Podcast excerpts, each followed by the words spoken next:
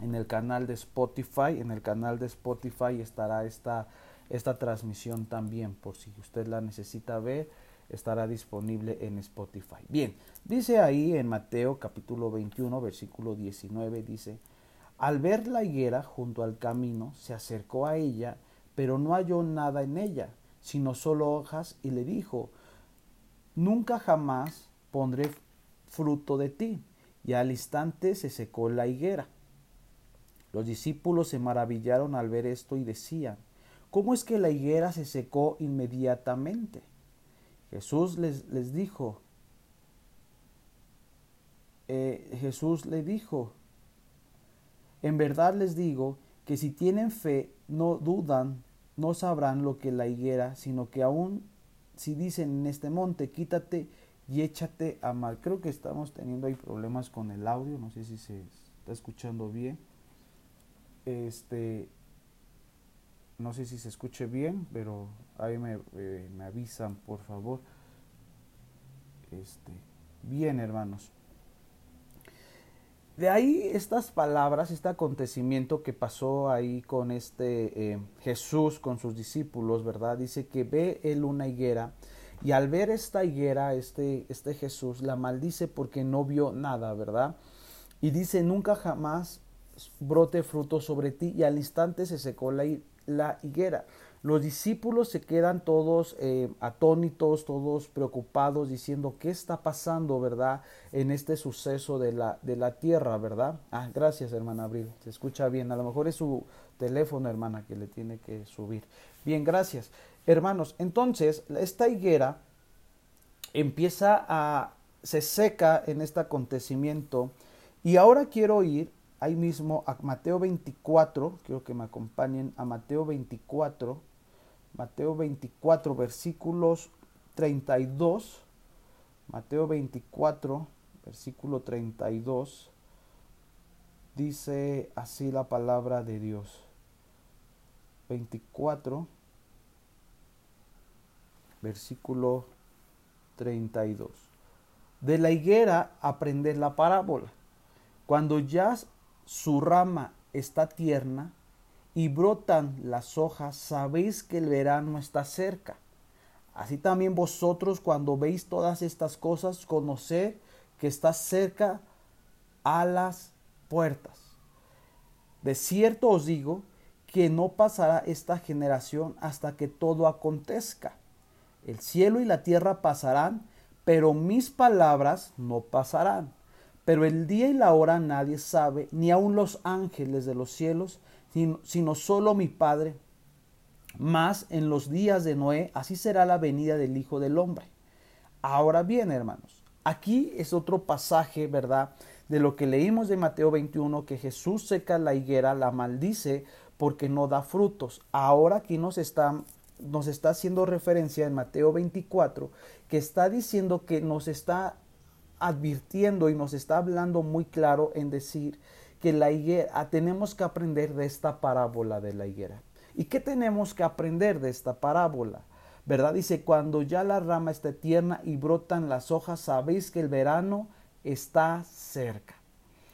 ¿Qué tiene que ver todo esto? Mira, te quiero dar unos, unos contextos, ¿verdad? La, la higuera, o Jesús usa en este momento la palabra higuera con un fin. ¿Cuál es el fin? Enseñar. La, higuera era un árbol frutal muy conocido o muy... Eh, existía mucho este árbol en Israel, ¿verdad? Todo Israel había muchas higueras. Es como si tú fueras a Veracruz, vas a encontrar muchísimos árboles que dan este, plátanos, ¿verdad? O vas al sureste, mangos, ¿verdad? Es algo eh, que distingue esas zonas geográficas. Así es Israel. En Israel existían muchísimos árboles de, higos, ¿verdad?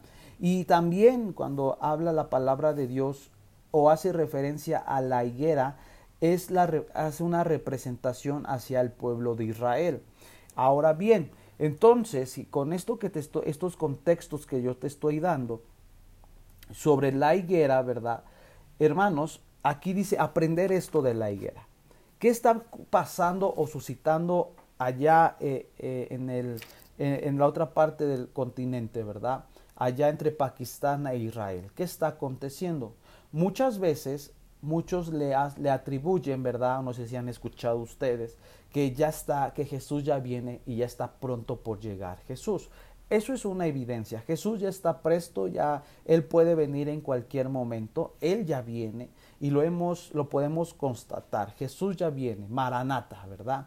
Dios viene pronto. Ahora bien, iglesia, aquí nos está diciendo la higuera aprender cuando ya la rama está tierna y brotan las hojas, sabéis que el verano está cerca. Así también vosotros cuando veis, veis todas las cosas, conocer que está cerca la, a la puerta. Esta, esta, esta analogía que usa Jesús la palabra de Dios sobre la higuera, hermanos, no es más, no es menos, que nos está enseñando que Israel es esta higuera. Esta higuera que por años, por años, por décadas, por siglos, ha sufrido ataques. Este ataque que está viviendo ahorita con los Hamas, con los palestinos, sorprende porque eh, hoy en día se difunde más rápido todo esto, ¿verdad? Hoy en día la tecnología se difunde más rápido los videos que anteriormente, ¿verdad? Pero siempre Israel ha estado en guerra. Israel nunca eh, ha dejado de estar en guerra, siempre continuamente está en guerra. Y, y muchos hoy en día dicen, es que Jesús ya viene porque Israel está en guerra y se va a desatar a ir una guerra y qué va a acontecer. Jesús viene. Iglesia, Jesús ya viene. Eso hay que tenerlo muy presente. Jesús ya viene y hay que estar entendidos y prestos cuando Jesús viene. Pero ahora bien, no nos desviemos, ¿verdad? Jesús toma en el Nuevo Testamento sobre la higuera.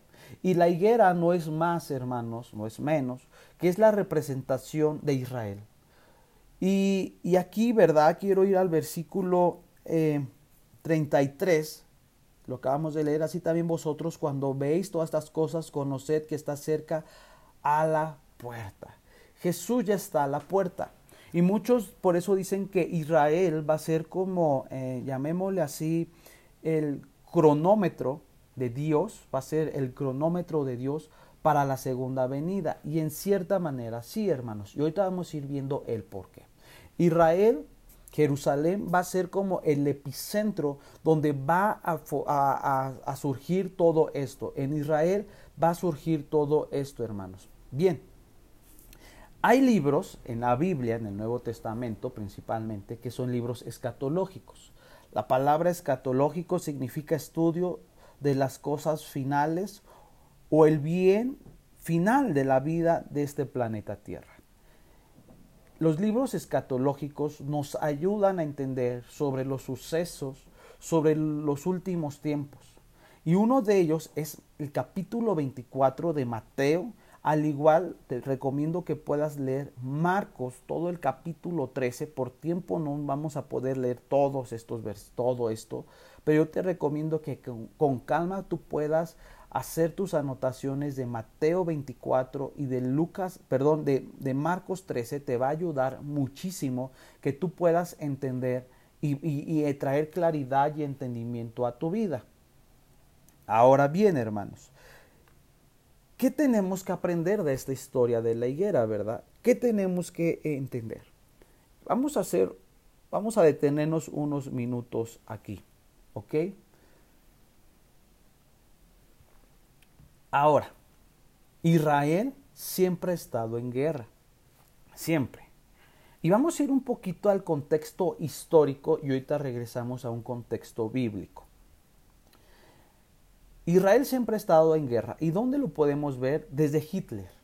Este hombre tan tirano, tan anárquico, tan perverso, este hombre llamado Adolfo Hitler, él dentro de estas guerras ¿Cuál era su propósito? Exterminar al pueblo judío.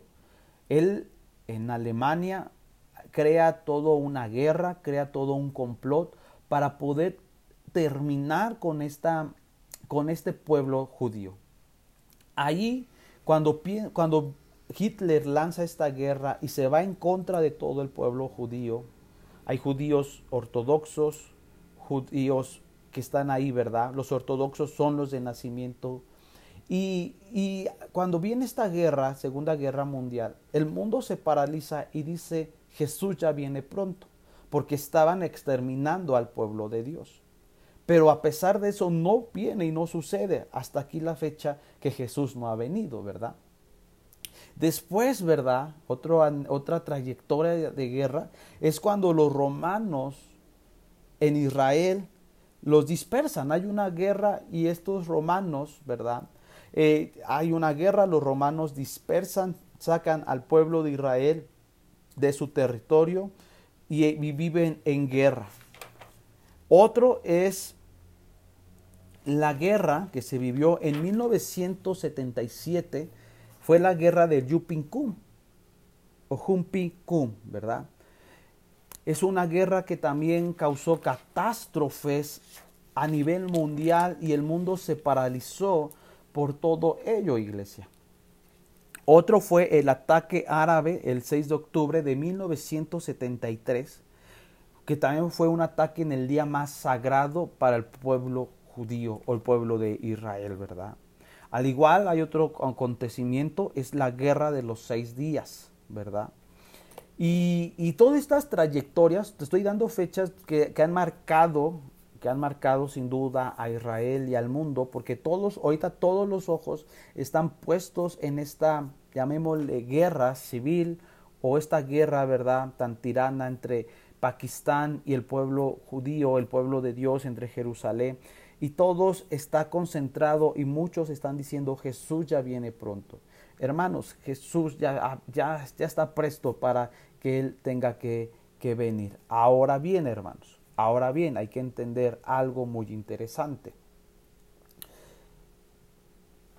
Israel siempre va a ser el epicentro de estos problemas, por todo el trasfondo que hay y por lo que estamos leyendo y lo que te leí en Mateo 24, versículo 33. Aprender de la higuera de la parábola. Cuando ya su rama es tierna y brotan las hojas, sabéis que el verano está cerca. ¿Qué significa? Que ya está por venir. Cuando veamos que esta, esta higuera, representada en la Biblia como el pueblo de Israel, ya está presta y ya está entendida, ¿qué va a pasar o qué va a acontecer, iglesia?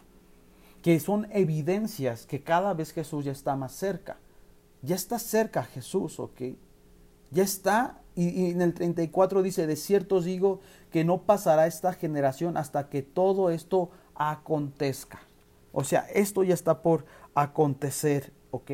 Ahora bien, lo que pasó este 3 de octubre, este sábado 3 de octubre, el pueblo de Israel, el pueblo judío, estaban en el Shabbat. Es un día donde el pueblo se guarda totalmente, no hace nada, es un día de descanso oficial, literal, es un día de descanso oficial establecido por el pueblo de Israel y este día no hace nada.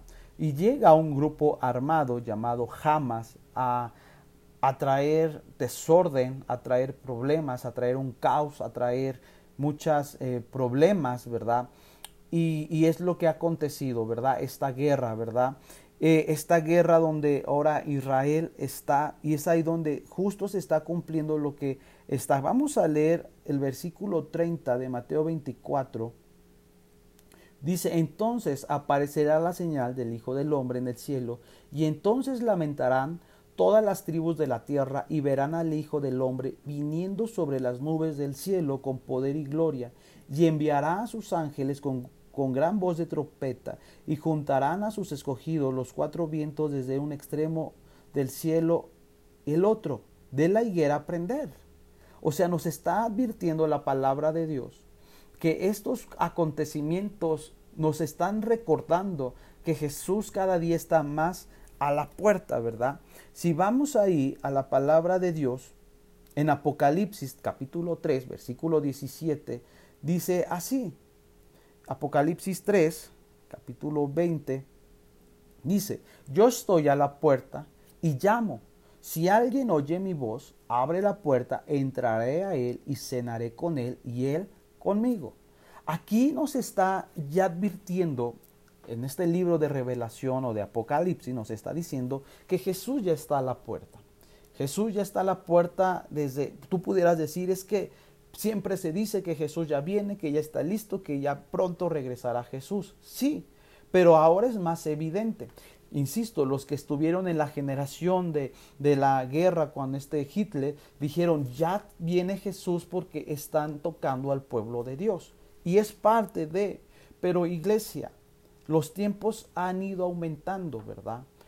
Y es parte de, de este estudio fundamentarnos que dice, ¿verdad? Todo esto en la palabra de Dios. Ahora bien, la palabra hebrea de verano, que, habla mucho, y, lo leímos ahí, ¿verdad? En, lo leímos ahí en Mateo, capítulo 21, Mateo 21, eh, capítulo 21, donde dice que la higuera ya está cerca, ¿verdad? Esta palabra verano tiene una connotación muy importante. Por eso es importante meditar mucho en la palabra de Dios, ¿ok? Es muy importante. La palabra hebreo de verano es kot, cada kilo doble O T, kot. Y esta palabra traducida a nuestro latín significa cosecha o fruto.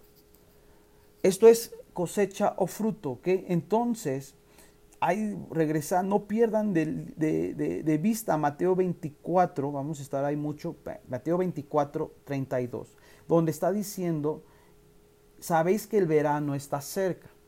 Ojo, ojo, dice, el verano está cerca. Y si nos vamos al, al original de esta palabra, en hebreo, que es kot, es cosecha o fruto. Y tú recuerdas lo que dice la palabra de Dios, Ahí en Juan, quiero que vayamos a Juan, capítulo 4, vamos a ocupar mucha Biblia. Juan, capítulo 4, Juan 4, capítulo 4, versículo 35 al 38. No dices Juan 4, sí, 35 Dice, ¿no decís vosotros, aún falta cuatro meses para que llegue la siega? He aquí os digo, alzar vuestros ojos y mirar a los campos, porque ya están blancos para la siega. El que ciega recibe salario y recoge fruto para vida eterna, para que el siembra goce juntamente con el que ciega. Porque en esto es verdadero el dicho, uno es el que siembra y otro es el que ciega. Yo os he enviado a cegar lo que vosotros no labréis otros labraron y otros habéis entrado en sus labores. Pero quiero que, te fijes en esto. Dice en el verso 35, He aquí os digo, alzar vuestros ojos y mirar los campos, porque ya están blancos para la siega. ¿Sabes qué? Jesús ya está presto y ya está entendido. El verano ya está cerca, iglesia. El verano ya está cerca, ya está a la puerta este verano. La cosecha ya está lista, los frutos ya están listos, de acuerdo a lo que también leímos en Lucas 4.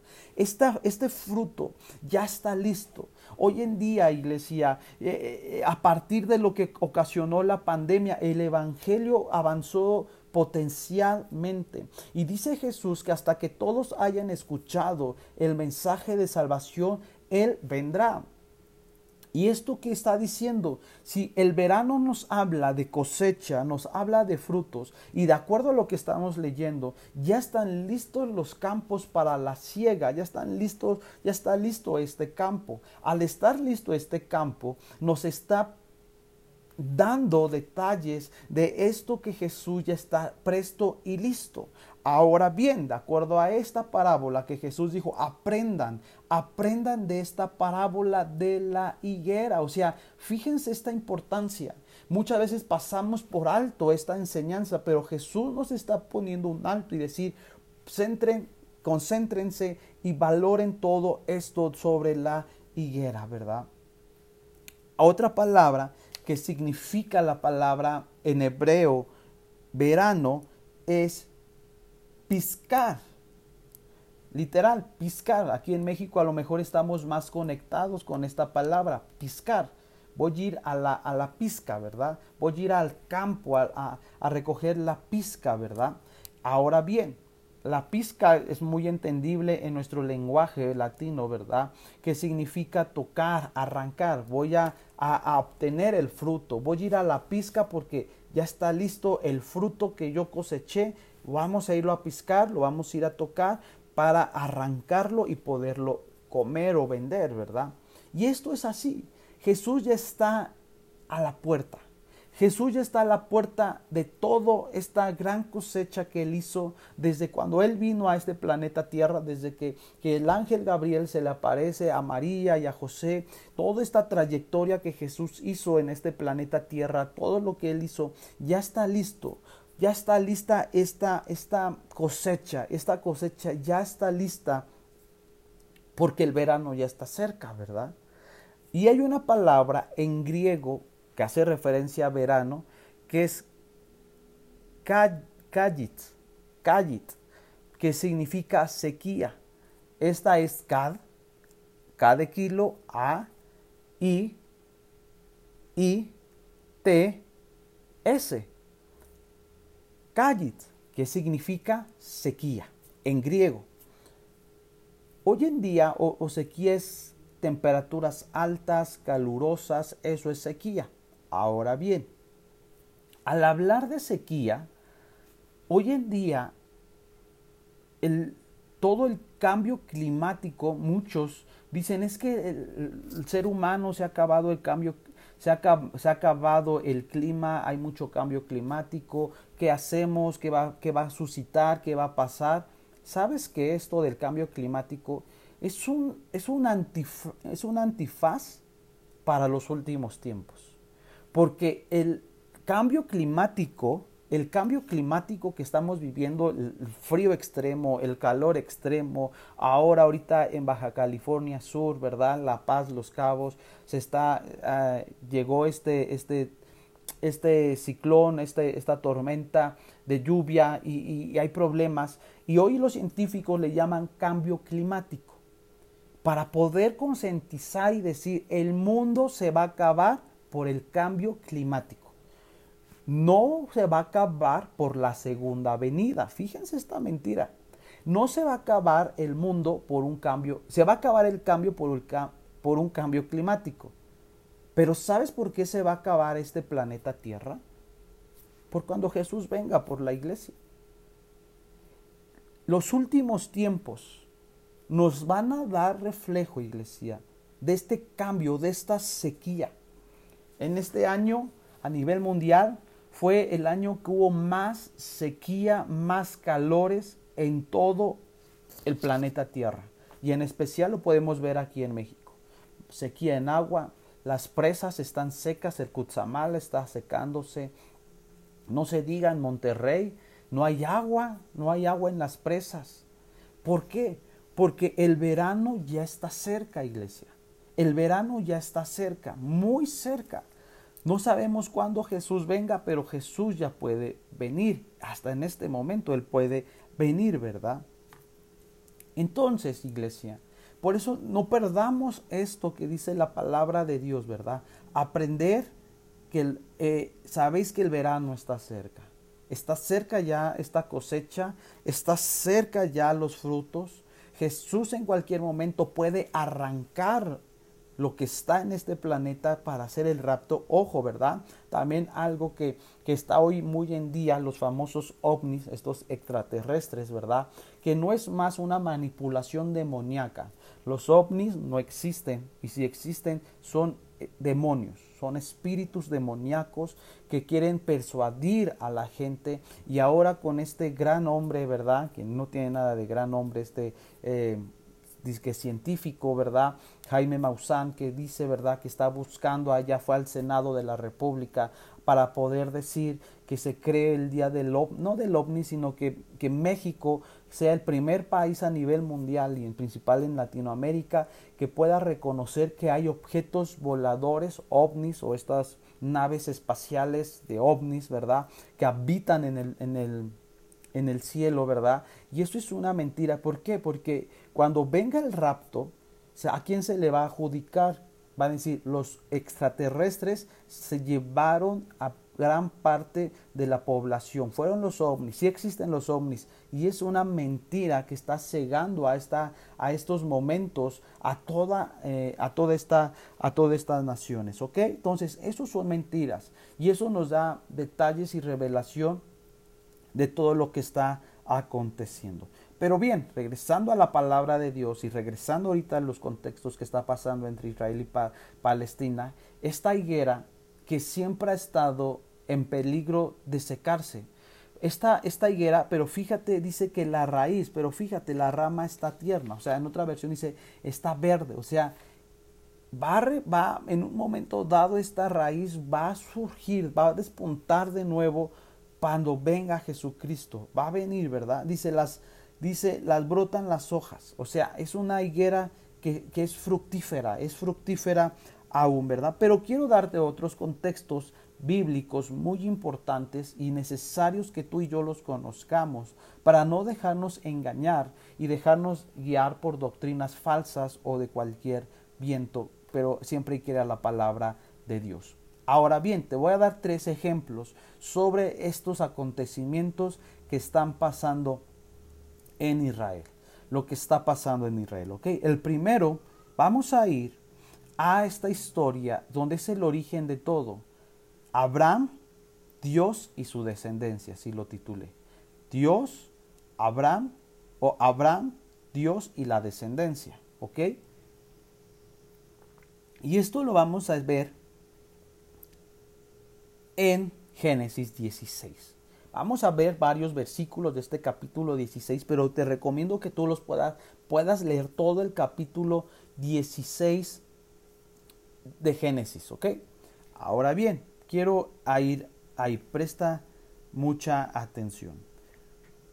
Vamos al capítulo 16, versículo 1, dice, Sarai, mujer de Abraham, no le había dado a luz hijo alguno pero ella tenía una sierva egipcia que se llamaba Agar. Acuérdate de este nombre, Agar.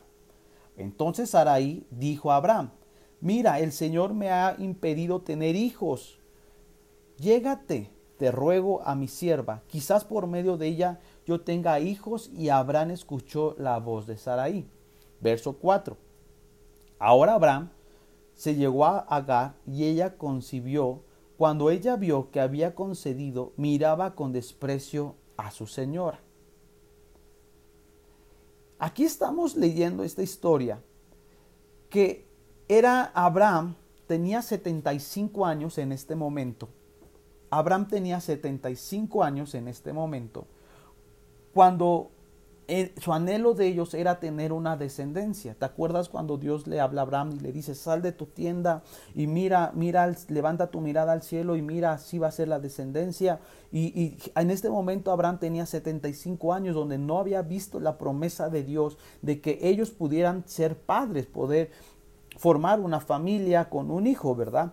Y, Sara ya estaba toda desesperada, toda aturdida, toda entristecida, no encontraba razón, no encontraba propósito y tenía ella una persona de su mano derecha llamada Agar, era una egipcia, y le dice, Abraham, he pensado en esto, toma por mujer este, a esta, toma por mujer a esta mujer, toma por mujer a Agar para que tú a partir de ahí puedas nacer esta, eh, ¿cómo llamémosle? una, tener tú un hijo, ¿verdad? Tú puedes venir, hay una descendencia. Y así pasó y así suscitó todo ello, ¿verdad? Ahora bien, iglesia, 75 años que pasó de esto. Ahora bien, Agar era una mujer egipcia, Abraham eh, era un hombre, Abraham es el padre de la fe, ¿verdad? Abraham es este padre de la fe. Y como un hombre de la fe que tenía una promesa, no fue persistente en la fe, ¿verdad? Sino lo dejó pasar por alto, ¿verdad? Ahora bien, por esta, mm, llamémosle, no sé cómo llamarle, avanzarle de una manera inadecuada, rompieron el propósito de Dios. Quiero ir al verso 15 de este mismo capítulo, verso 15, dice, Agar le dio un hijo a Abraham y Abraham le puso nombre de Ismael. Al hijo de Agar le había dado. Abraham tenía 86 años cuando Agar le dio luz a luz a Ismael. Si tú haces cuentas, 75 años a 86 años, haz cuentas. ¿Cuánto es? Estamos hablando que son de 75 a 86 años, son 12 años que pasó esta historia. 75 años donde, perdón, 12 años, donde Abraham seguía esperando la promesa, esperando y dijo, ya me cansé, no veo nada claro en este momento, lo único que quiero es tener un hijo. Y, ellos apresuraron la bendición, la promesa de Dios, y Abraham eh, le hace caso a su esposa, a Sara, y ella va y tiene relaciones sexuales con Agar y tienen un hijo llamado Ismael. Ahora bien, ¿verdad? Al tener esto, quiero, vamos a, vamos a subir a, esta, a esta historia, versículo 4, ahora vamos versículo 4. Abraham se llegó, se llegó a Agar y ella concibió. Cuando ella vio que había concedido, miraba con desprecio a su señora. Aquí quien miraba con desprecio a la señora, Saraí. Saraí se llenó de rechazo. Y fíjate, ahí está la raíz de todo este problema. Sabes, el pueblo de Israel siempre se ha sentido rechazado. Por eso el pueblo de Israel se siente que no encaja con otras culturas, con otros países y con otras civilizaciones. ¿Por qué? Esta Saraí le dice a Abraham, pues acuéstate con Agar, de seguro ya sí te puede dar un hijo. 75 años que pasa esto, 89 años, eh, leímos, ¿verdad? 89 años, cuando Abraham tuvo a, a, su hijo, ¿verdad? 86 años, perdón. Pasa toda esta trayectoria, son 11, eh, este, 11 años, corrijo los números pasa todo esto, iglesia, y, miren, fíjense, en este momento esta Saraí estaba llena de amargura, se sentía rechazada, porque ella se sentía aislada, ¿verdad? Y el rechazo trae amargura, ¿verdad? Por eso el pueblo de Israel tiene amargura. Pero sabes, el pueblo de Israel tiene un hermano. ¿Quién es el hermano del pueblo de Israel? Todos los, todo el pueblo de Israel tiene un hermano. Y su hermano se llama Ismael. Ismael es el hermano del pueblo de Israel. Los ismaelitas. Los ismaelitas. Si tú vas al Antiguo Testamento vas a encontrar los ismaelitas la tribu de los ismaelitas. Y la tribu de los ismaelitas provienen de Israel, de, de, de eh, sí, de Ismael, perdón, de, de esto. Y por eso hay un conflicto, porque hay un pueblo ismaelita y un pueblo de Isaac. Por eso la lucha.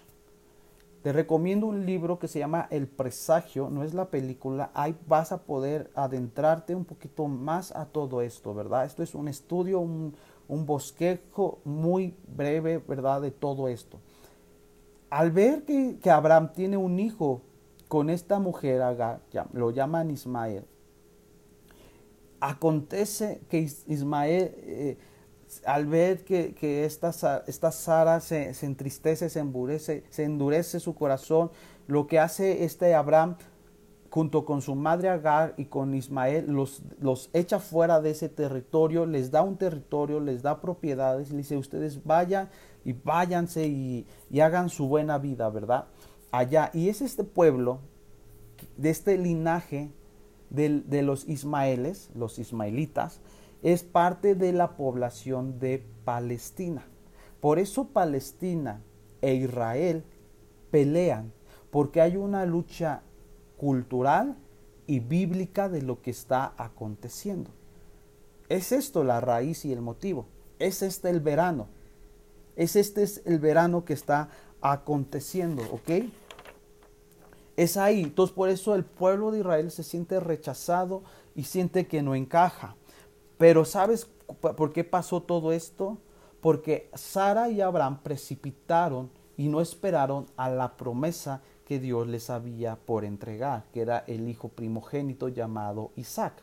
Ellos aceleran y todo esto, por no esperar, causa un conflicto en ese momento en la persona, pero trajo consecuencias a sus generaciones y de tal punto que ha traído consecuencias a nivel global y a nivel mundial. Ahora pregunto, y es algo muy interesante. Tú puedes decir, pues a mí nada me afecta, pues es el Medio Oriente, todo lo que está aconteciendo, ¿verdad? Todo lo que acontece allá, pues, no me importa, no, no me sirve. Con tal que no llegue aquí un misil, a mí me da igual. Es muy importante, iglesia. Por eso no sé si tú has escuchado que dicen que Israel es el cronómetro o el reloj cronometral cuando Jesús venga. Y no quiero ir un poquito más rápido, pero lento a la vez, para que todo quede muy eh, establecido, ¿verdad? El segundo ejemplo que te quiero dar de todo esto lo vamos a encontrar en Éxodo capítulo, em, Éxodo capítulo 32. Quiero que, no vamos a leerlo, solo quiero, igual vamos a leer unas partes de ahí de Éxodo. Vamos ahí a Éxodo. Éxodo 32. Éxodo 32. Y no vamos a leer todo, vamos a leer solo unos cuantos, insisto. Dice así, dice así la palabra de Dios. Viendo el pueblo que Moisés tardaba en descender al monte, se acercaron entonces a Aarón y le dijeron, levántate y haznos dioses que vaya delante de nosotros, porque a este Moisés, el varón que nos sacó de la tierra de Egipto, no sabemos qué le haya acontecido. Y Aarón les dijo, apartaos los, los zarcillos de oro que están en las orejas de vuestras mujeres y vuestros hijos y vuestras hijas, y traédmelos. Entonces todo el pueblo apartó los arcillos de oro que tenían en sus orejas y lo trajeron a Aarón. 4. Y él los tomó en las manos de ellos y le dio forma con viril e hizo de ellos un becerro de fundición. Entonces dijeron, Israel, estos son tus dioses que te sacaron de la tierra de Egipto. Ojo, eh. 5. Y viendo esto, Aarón edificó un altar delante del becerro y pregonó Aarón y dijo, mañana será fiesta para Jehová. Verso 9, 6. Y al día siguiente madrugaron y ofrecieron holocausto y presentaron ofrendas de paz y se sentó en el pueblo a comer y a beber y, le, y se levantó a regocijarse. ¿Ok? 7. Entonces Jehová dijo a Moisés, anda, desciende, porque tu pueblo que sacases de la tierra de Egipto se ha corrompido, pronto se ha apartado de mi camino que yo les mandé se ha hecho un becerro de fundición y lo han adorado y le han ofrecido sacrificios y han dicho, Israel, estos son tus dioses que te sacaron de la tierra de Egipto. Hasta ahí vamos a dejarle. Aquí este contexto que te, puesto, eh, que te voy a dar, mucha atención y, y, es algo como casi profético de lo que pasó este 3 de octubre. Ojo, dice que aquí Moisés había subido al, al monte para buscar la presencia de Dios. Y estaba buscando la presencia de Dios, se había tardado tanto que el mismo pueblo dice, yo creo que Moisés ya nos abandonó, ya nos dejó, pero se había quedado su primo, Aarón, estaba entre el pueblo de, Israel, estaba ahí en el desierto, y le dicen los, estos hombres, ¿verdad? El pueblo de, Dios, le dice a Aarón, le dice Aarón, vamos a ser ídolos, porque necesitamos a alguien a quien adorar. Y Aarón malamente cae en el juego y le dice perfecto y le dice traigan todo pieza de oro, ¿verdad? Dice que se quitan los aretes, todo, eh, este, unos traían todavía este arete eh, entre la nariz y todo lo presentan y todo esto sirve para poder ellos crear a un dios llamado el becerro de oro. Eso es otro tema muy interesante. Ahora bien, Dice que cuando Moisés baja de este encuentro con Dios, se, se, molesta, su corazón se apaga, se entristece y, y, sabes qué pasa, se enoja, se enoja tanto que dice, ¿cómo puede ser posible que yo estoy buscando la presencia de Dios para poder guiar al pueblo y ustedes siguen con mentalidad de esclavitud, verdad?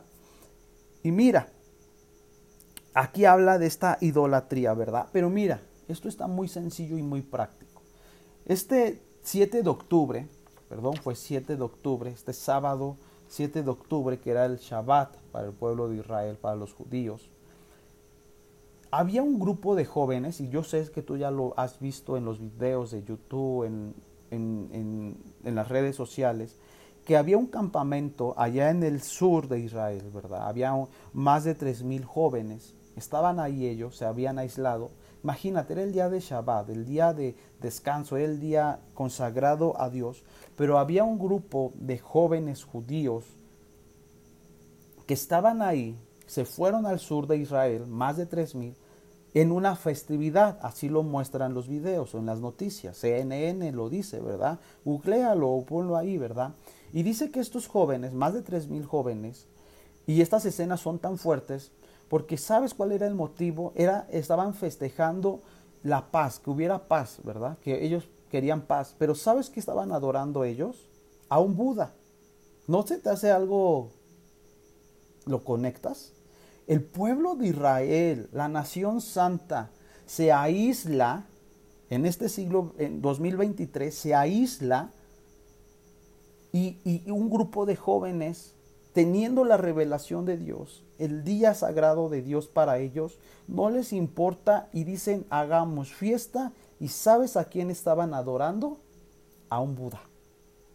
¿No te viene, no te hace referencia esto, Éxodo 32, con el pueblo de Israel, que Moisés sube a buscar a Dios, mientras aquí abajo estaban preparando todo para una fiesta, para un becerro de oro.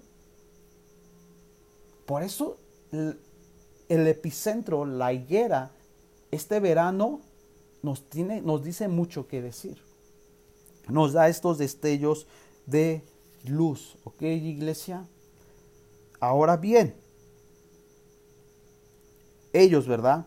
Eh, y, a las 7 de la mañana, de este contexto, a las 7 de la mañana, este grupo llamado Hamas entra a atacarlos. Y sabes, de estos 3.000 o más de 3.000 jóvenes, murieron 260 jóvenes judíos por este grupo Hamas.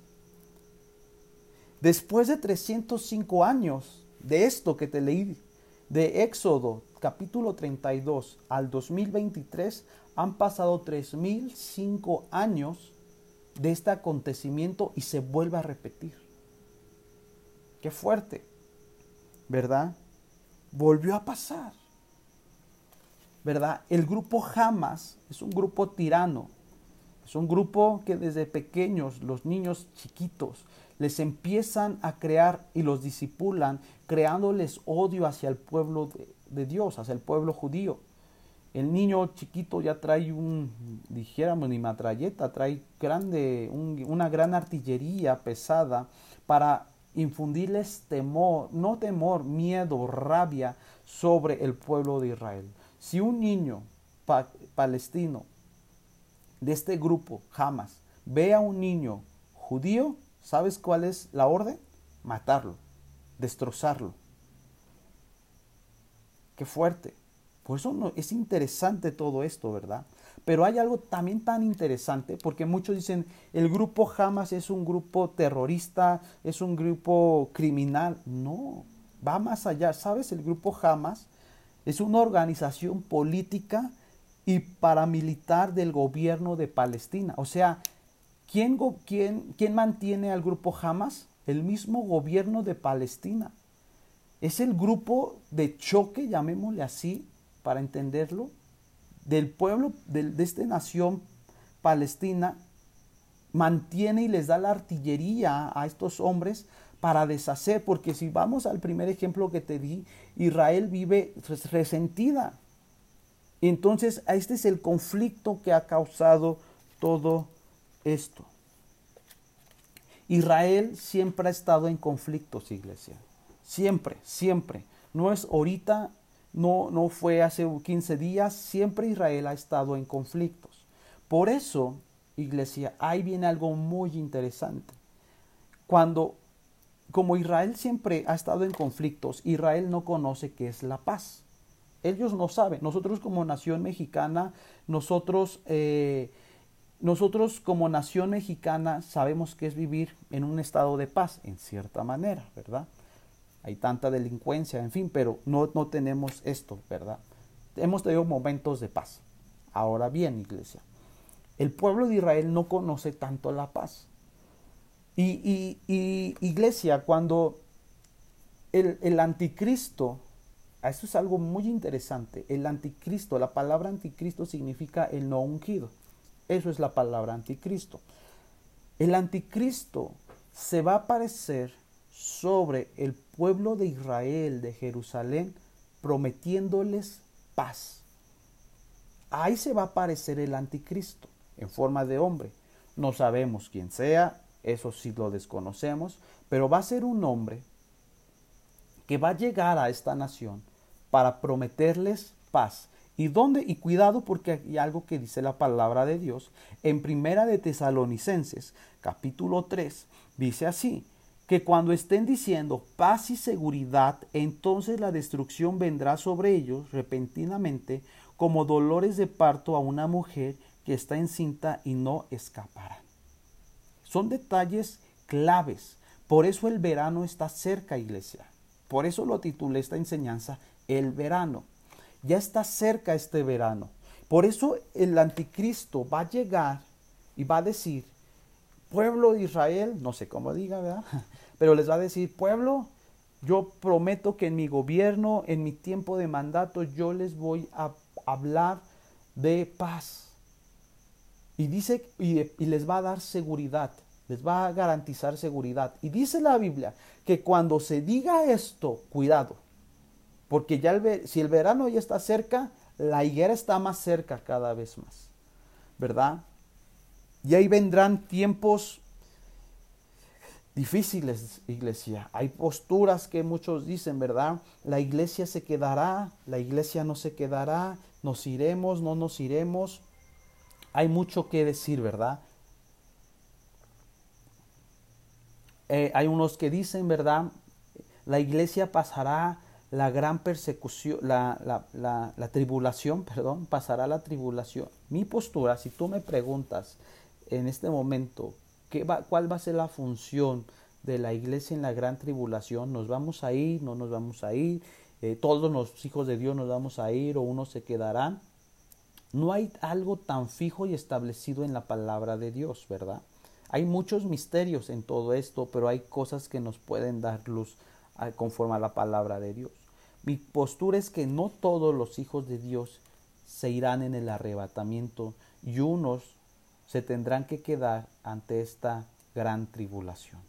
Porque tiene que haber un remanente, tiene que haber un pueblo o, o, hijos de Dios, ministros de Dios, que van a tenerse que quedar en este, en este lapso de, arrebata, de, de momentos tan difíciles para poder, este remanente poder guiar a los que se queden aquí y poder ser el último chance, ¿verdad? Que Jesús tenga sobre estos, sobre el humano, ¿verdad?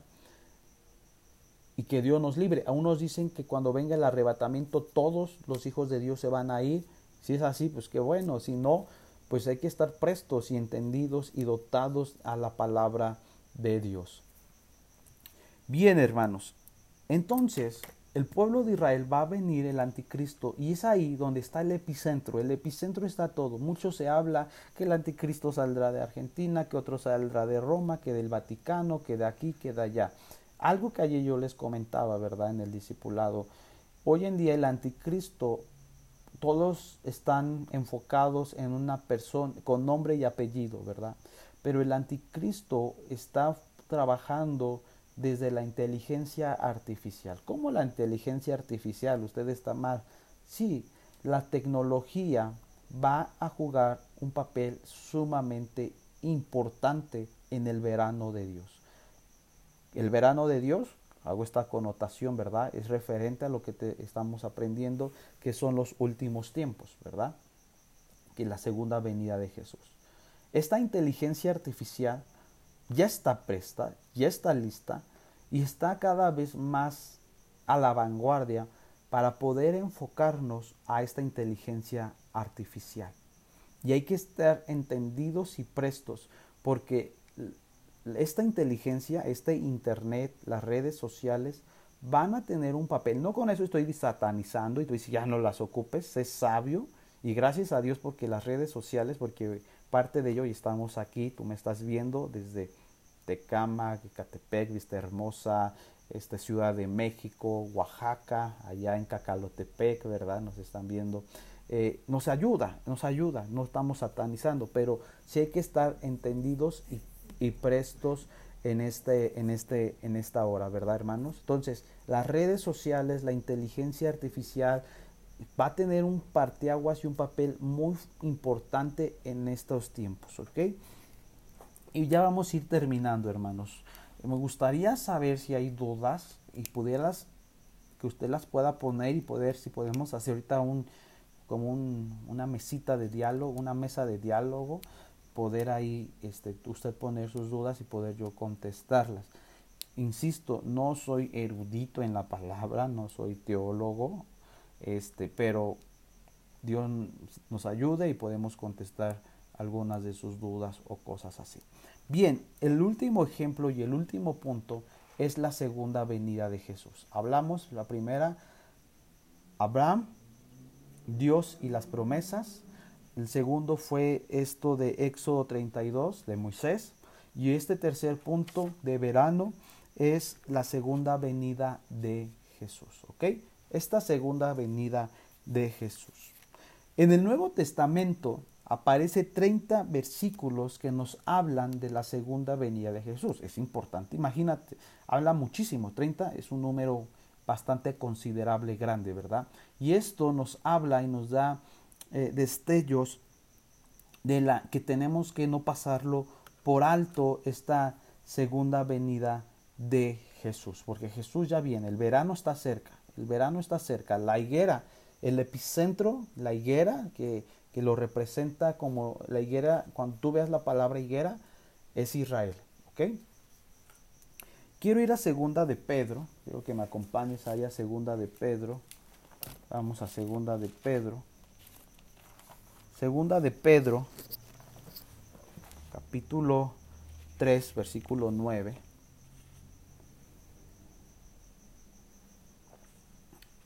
Vayan dejando aquí sus, sus, preguntas y ahorita las vamos contestando, ¿vale? Nomás termino el estudio y contesto sus preguntas. Segunda de Pedro, capítulo 3, versículo 9. Dice así, el Señor no retarda su promesa, según algunos la tienen por tardanza, sino que es paciente para con nosotros, no queriendo que ninguno perezca, sino que todos procedan al arrepentimiento. Jesús ya viene y está a la puerta, como lo leímos, pero sabes, Jesús está interesado como para, por los palestinos, por hasta por la gente del Hamas.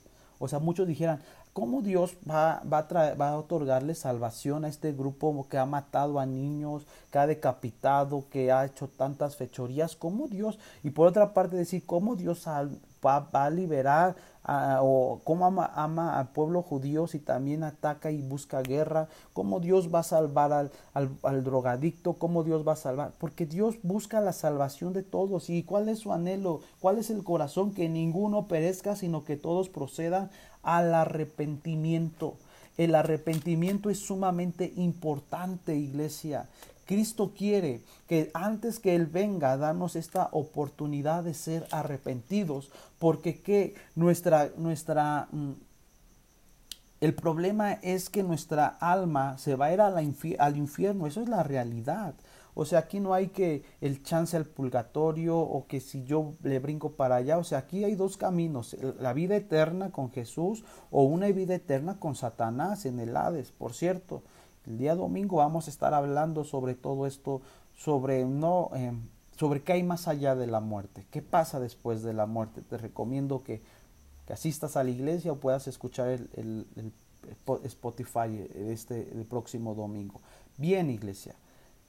Jesús quiere que todas las almas procedan al arrepentimiento y al proceder al arrepentimiento, ¿qué implica esto? Que todos sean salvos. Dios quiere ser, salvar a, a, Palestina, Dios quiere salvar a Israel, como Dios quiere salvar nuestra vida, quiere salvar tu vida, quiere salvar a tu familia, pero tiene que todos proceder al arrepentimiento para esta segunda venida de Jesucristo. ¿ok? Y de ahí vamos a Mateo 25. Yo te invito a que vayamos ahí a Mateo 25. Es muy conocido igual esta, esta, esta parábola de las diez vírgenes. Estas diez vírgenes, fíjate, dice entonces el reino de los cielos será semejante a diez vírgenes que tomando sus lámparas salieron a recibir al novio. Cinco de ellas eran insensatas, cinco prudentes, porque las insensatas al tomar sus lámparas no tomaron aceite consigo, pero las prudentes tomaron aceite en frascos juntamente con sus lámparas. Al tardarse el novio y todas las les dio sueño y se durmieron para, eh, para medianoche se oyó un clamor, he aquí está el novio, salgan a recibirlo. Y arreglaron sus lámparas, y las insensatas dijeron las prudentes, denos de su aceite, porque nuestras lámparas se apagarán. Pero las prudentes respondieron, no, no sea que haya, no haya suficiente para nosotras, para ustedes haya más bien a los que venden y compren para ustedes. Bien, y ustedes ya lo pueden leer todo esto más adelante. Bien, iglesia. No vayamos a ser como las insensatas, cinco vírgenes. Jesús ya está presto, Jesús ya viene, Jesús, el verano ya está listo. Y aquí la pregunta sería muy interesante. ¿Tú estás listo para que Jesús venga? ¿Tú estás listo verdaderamente? Dejemos en tan la doctrina, dejemos eso a un ladito. Pero tú estás listo para decir Maranata. Jesús viene. ¿Cómo ves? Cada quien, ¿verdad? Cada quien sabrá qué decir y qué responder, ¿verdad? Cada quien, ¿verdad? Es vaya tarea, ¿verdad? Ahora, vamos ahí a segunda de Pedro, capítulo 3, versículo 10, dice, pero el, pero el día del Señor vendrá como ladrón en la noche, en el cual los cielos pasarán con grande estruendo y los elementos ardiendo serán deshechos y la tierra y las obras en las que ella, ella hay serán quemadas. Verso 11, pues que todas esas cosas han de ser desechadas, como no debéis vosotros andar en santa y piadosa manera de vivir. ¿Qué va a pasar en la segunda venida de Jesús? Te recomiendo que escuches en el, en el podcast eh, una predicación que se llama Muy pronto regresará y también hablamos de esto. Jesús la primera vez que vino a este planeta Tierra, Él pisó, caminó sobre este planeta Tierra. La segunda venida de Jesús, Él ya no va a pisar la planeta Tierra, todo lo va a hacer desde el cielo.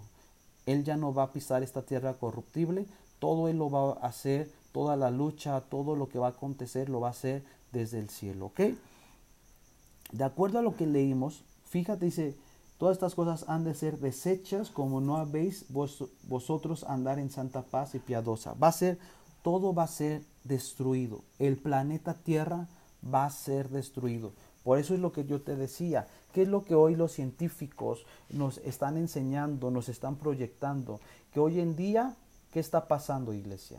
Que el calentamiento global, nos están diciendo que, en tal, que creo que en el 2050 los glaciares ya no van a existir y que varias partes de, toda esta agua de glaciares van a inundar varias zonas geográficas de países y que van a ir desapareciendo varias zonas eh, de tierra, llamémosle, eh, que va a ir desapareciendo. Y todo esto son artimañas del diablo para decirnos fue el calentamiento global que destruyó el planeta Tierra.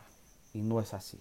¿Sabes quién, quién lo está provocando? Jesús, porque nos está anunciando el calentamiento global no es más, no es menos, que es otra evidencia más que Jesús ya está cerca y que el verano ya está cerca. Ya está cerca. Estos versículos, grábatelos tenlos presentes porque nos ayudan a entender mucho todo esto de lo que está aconteciendo. Versículo 12. Esperando y apresurándonos para la venida del Señor Dios, en el cual los cielos encendiéndose serán deshechos y los elementos siendo quemados de furia. Fíjate, dice, esperando apresurados para la segunda venida del día de Dios, en el cual los cielos encendidos. O sea, va a ser un día catástrofe. O sea, va a ser un día que donde la, ahora sí que donde la ira de Dios será manifiesta y que Dios nos libre de esta ira venidera. Muchas veces se predica que Dios es amor y por eso como Dios es amor, Dios todo lo perdona y dejamos a un lado que tenemos un Dios que es de justicia. Cuidadito, cuidadito de estar en esta ira venidera. Que Dios nos libre, iglesia. Y terminamos igual, segunda, eh, igual, este, terminamos, hermanos, vamos igual a segunda de Pedro, lo que leímos, segunda de Pedro 3.9. El Señor no retarda su promesa, según algunos la tienen por tardanza, sino que es paciente para con nosotros, no queriendo que ninguno perezca, ¿verdad? Dios quiere, ¿verdad? Que todos, iglesia, Dios quiere que todos, todos, todos procedamos a este genuino arrepentimiento, iglesia.